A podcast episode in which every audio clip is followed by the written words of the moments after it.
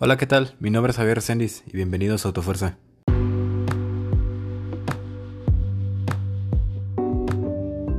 Debido a problemas técnicos que habíamos tenido en esta semana, no se había podido grabar episodio, pero bueno, ya estamos aquí de regreso. Y hay que platicar de bastantes cosas que estuvieron pasando. Entonces, ¿qué te parece si empezamos?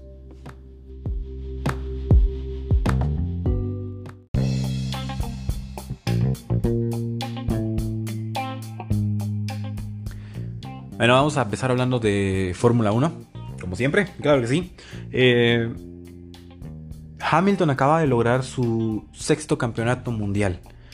Esto acaba de pasar en la carrera de Estados Unidos este domingo que pasó. Mm, la verdad es que fue algo impresionante que, o más bien es algo impresionante que Hamilton esté haciendo tantas cosas, tantos logros. Es su tercer campeonato, su tercer campeonato en fila. Estamos hablando de que 2017, 2018 y ahora 2019 han sido sus tres campeonatos seguidos. Y esto sumados a los otros tres que ya tenía es algo impresionante. Desde su temporada en la que fue rookie, la verdad es que ha demostrado tener bastante fuerza, ha demostrado tener bastante habilidad y yo sé que aquí no va a acabar la historia. Yo sé que todavía queda mucho más por dar. Y habrá que ver porque esta semana que pasó también se presentaron las nuevas regulaciones para los coches de Fórmula 1 en 2021. Va a haber muchísimos cambios, va a haber cambios aerodinámicos. Prácticamente el coche va a ser otra cosa enteramente diferente. Ya se presentó el diseño, ya está, ya hay fotos, ya hay, ya hay bastante información. Ya de hecho están los documentos presentes en la página de la Fórmula 1 para leerlos. Entonces vamos a hacer un reportaje especial próximamente sobre todo esto. Pero la verdad es que sí, se presentan cambios bastante interesantes para este deporte. Y pues habrá que esperar, habrá que ver qué tanto se desarrolla, qué tanto planean hacer los equipos, porque obviamente cada equipo tiene su propio presupuesto, pero para este, para este 2021 Em, la FIA, que es la reguladora de las, eh, que es la reguladora de todas estas reglas, eh, presentó que van a tener un presupuesto limitado, lo que significa que los equipos que tienen menor presupuesto, pues van a poder competir un poco más con los equipos que tienen más presupuesto, refiriéndome a Ferrari, Red Bull, Mercedes, que, o sea, son de los equipos más fuertes que pueden existir al, al momento de hoy. También vamos a platicar un poco sobre cómo han estado los contratos de los pilotos, ya que ya casi todos los lugares están asegurados. Esteban Ocon ya tiene un asiento, tiene un asiento con Renault, lo que dejó a Nico Hulkenberg sin asiento porque Daniel Ricciardo, obviamente, Renault no va a soltar ese piloto. Y también esta semana acaban de volver a firmar a Antonio Giovinazzi como piloto de Alfa Romeo para el próximo año. Va a ser compañero de equipo de Kimi Raikkonen otra vez. Al parecer han llevado una relación bastante buena en lo que es este año en la temporada. Pero así es, los lugares están acabando y pues aún no sabemos nada si Hulkenberg va a poder seguir o no en este año que viene. Habrá que esperar, todavía quedan dos carreras. El, el próximo Gran Premio es en Brasil, es en dos semanas. Y de ahí tenemos Abu Dhabi, que es el último Gran Premio de la temporada. Después viene la temporada de Sembrina y la temporada del siguiente año. Y aquí es donde, pues, así que los que somos. Los que estamos esperando Fórmula 1 vamos a tener un tiempo difícil. Pero pues, vamos a ver porque vienen bastantes. Se ve que vienen bastantes noticias, bastantes ah, mejoras en lo que es este deporte de automovilismo. Pero bueno, vamos a pasar al siguiente.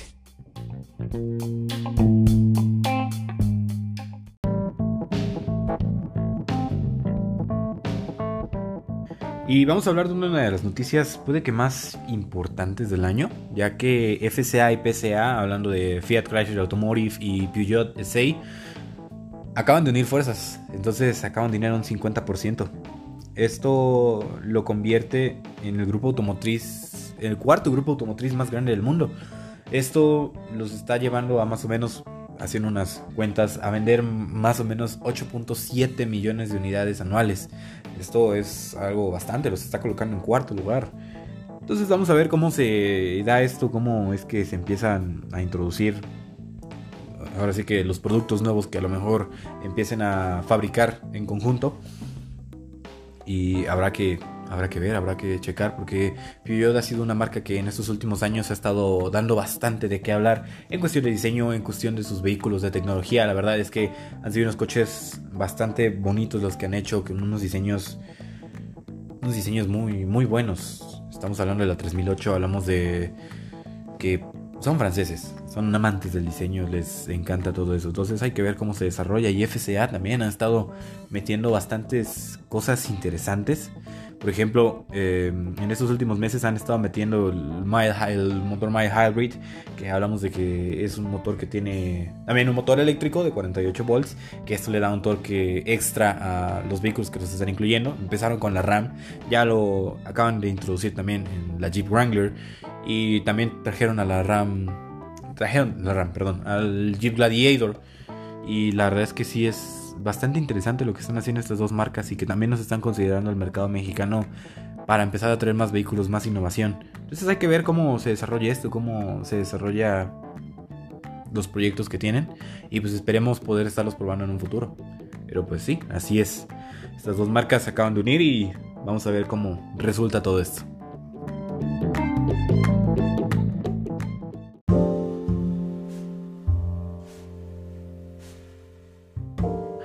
Vamos a hablar un poquito sobre Mazda. ¿Por qué? Porque hace unas semanas se presentó el nuevo Mazda 2. Más que nuevo, renovado Mazda 2, ya que fueron ligeras mejoras estéticas las que se le hicieron. Y también un poco de mejora en el motor. Y por poco me refiero a 3 caballos. Entonces ahora este Mazda va a llegar con el motor de 4 cilindros, 1.5 litros. Y ahora va a llegar con una potencia de 109 caballos, que pues como dije, pues son 3 caballos más de lo que tenía el modelo anterior. Y también va a tener un torque de, uno de 104 libras pie. Y esto va a estar acoplado a una transmisión manual o automática, ambas de 6 velocidades.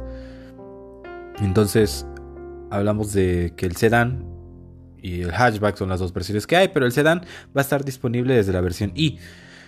Y en estas se incluyen 6 bolsas de aire, frenos ABS, control electrónico de estabilidad, volante con ajuste de altura y profundidad y aparte va a tener el botón de encendido y aire acondicionado manual. Y es curioso, pero una de las características principales que se va a incluir a partir de la versión intermedia, que es la e-Touring, va a ser que ya va a tener la incorporación de Apple CarPlay y Android Auto. Entonces sí tiene bastantes mejoras, tanto estéticas como en el motor y también lo que es cuestión de tecnología. Eh, Estamos hablando de que la versión I, que es la versión de entrada, va a llegar con un costo de 259.900 pesos. Y va a llegar también la versión automática con un costo de 269.900 pesos. Y bueno, los, la versión e-Touring va a llegar en 279.900 y 289.900. Esto igual va a ser Primer precio con la caja manual, segundo precio con la caja automática. Y el e Touring va a estar disponible solamente en la versión automática y esta versión va a venir eh, con un costo de 309.900 pesos. Esto es al día de hoy que se está grabando este audio. 7 de noviembre. Entonces, hay que ver, hay que probar cómo, cómo se desenvuelve esto. La verdad es que las propuestas que da Mazda son bastante interesantes. El Mazda 3, la verdad, es un coche que es impresionante. O sea, esta idea de Mazda de ser una marca premium, de convertirse en una marca premium, la verdad es que les está resultando muy bien. Están dando propuestas muy interesantes, están trayendo demasiado público. Y esperemos que en algún momento podamos empezar a probar estos vehículos, porque pues, la verdad sí es algo que nos interesaría ver, algo que nos interesa probar.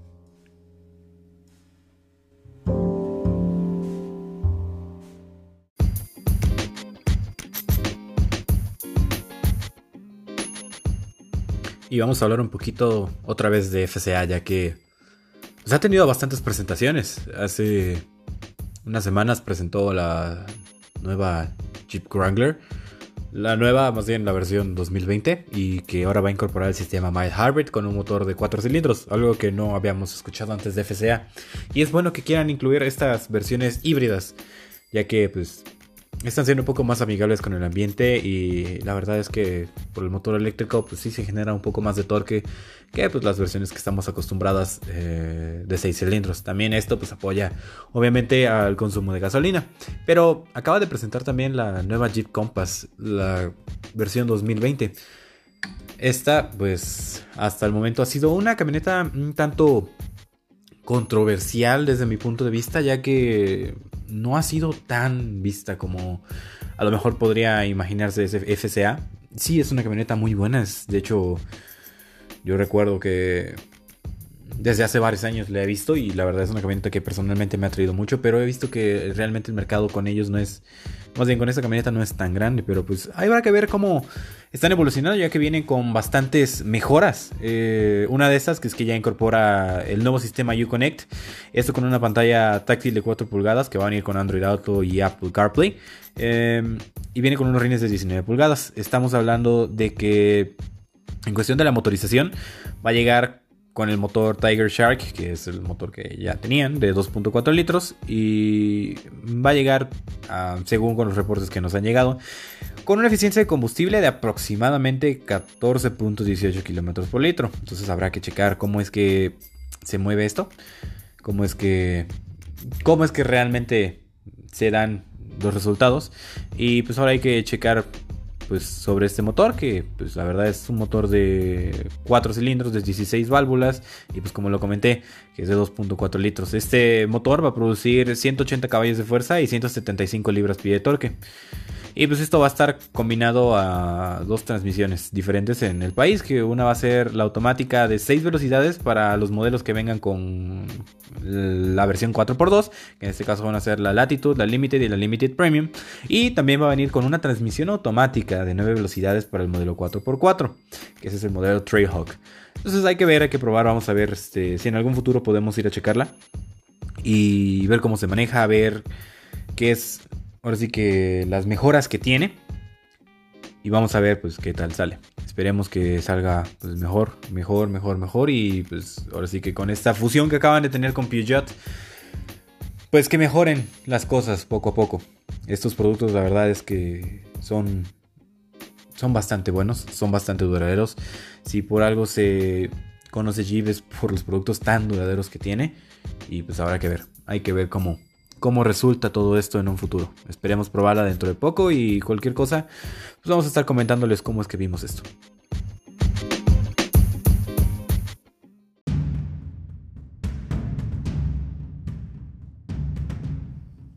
Y ahora vamos a hablar un poquito sobre BMW porque no sé si alguno de ustedes conozca el BMW M2 Competition.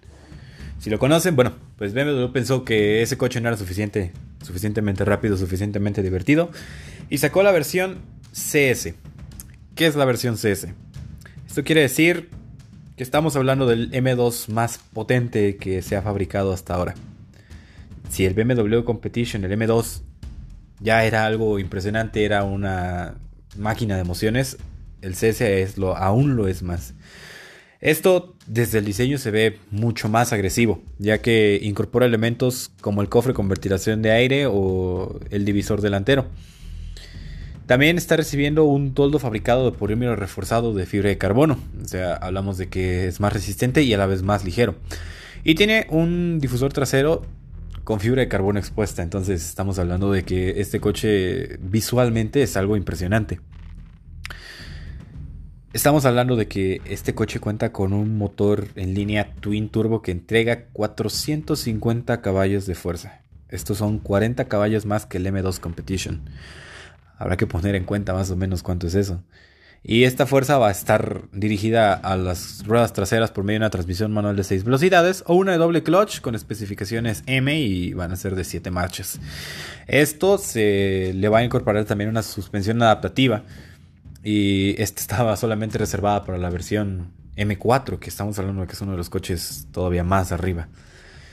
Esta suspensión va a contar con tres configuraciones, que es la Sport Plus, la Sport y la Comfort. Y bueno, estamos hablando de que la aceleración de este cochecito va a ser más o menos de 4.2 segundos del 0 a 100 con la caja manual.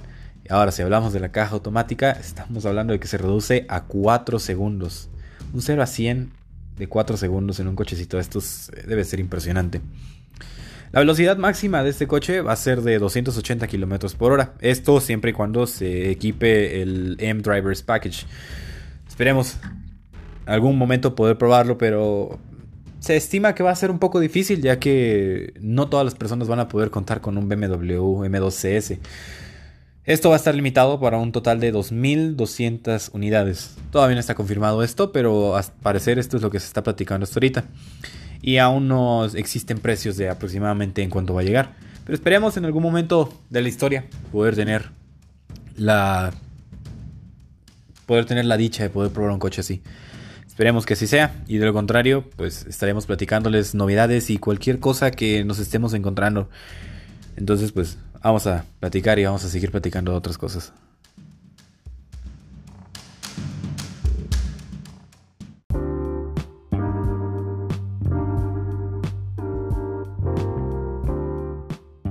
Y bueno, pues vamos a hablar un poquito de Hyundai. Para ser específicos, Hyundai Motors México. ¿Y por qué digo Hyundai Motors México y no Hyundai solamente? Bueno, pues este fue más un proceso interno que hubo, ya que desde el 1 de noviembre se nombró como directora a la señora Claudia Márquez. Esto pues indica que ahora ella va a ser la que se le va a reportar directamente a José Muñoz, quien es el presidente y el CEO de Hyundai Motors en Norteamérica. Ella va a ser la encargada de definir la estrategia de productos, además de ver asuntos relacionados a las ventas, el marketing, el enlace con los clientes y el desarrollo de los distribuidores. Esto pues va a ser unas cuantas de sus responsabilidades.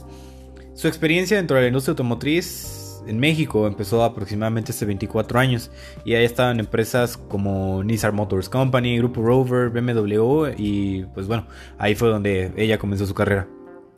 Habrá que ver cómo se desenvuelve en este puesto. Ahora sí que sabemos que no es un puesto fácil llevar una marca entera en lo que es un país y estar reportando a niveles tan altos. Y esperemos y se le desea lo mejor tanto a ella como a la marca. Y bueno, vamos a ver qué tal. Eh, esperemos que esto traiga innovaciones nuevas, más vehículos, más tecnología que nos consideren al mercado mexicano aún más de los que ya nos están considerando.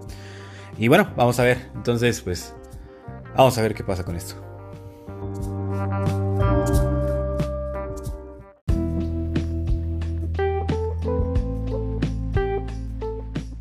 Y pues con esta última noticia es con la que nos vamos a despedir. Muchas gracias por haber escuchado este podcast. Espero que te haya gustado, que les haya gustado si lo están escuchando en más de uno. Si te gustó, suscríbete. Estamos en Spotify, estamos en Google Podcast, estamos en varias plataformas. Así que la que sea de tu gusto, pues aquí nos vas a poder encontrar. Vamos a agarrar este podcast más seguido todavía. Esperemos que vayamos creciendo. Si te gustó, compártelo con tus amigos, compártelo con tus conocidos, con alguien que sepas que le gusten los coches. Aquí vamos a estar. Bueno, pues mi nombre es Javier Zenis, como siempre te lo digo, y nos vemos en el próximo episodio. Hasta luego.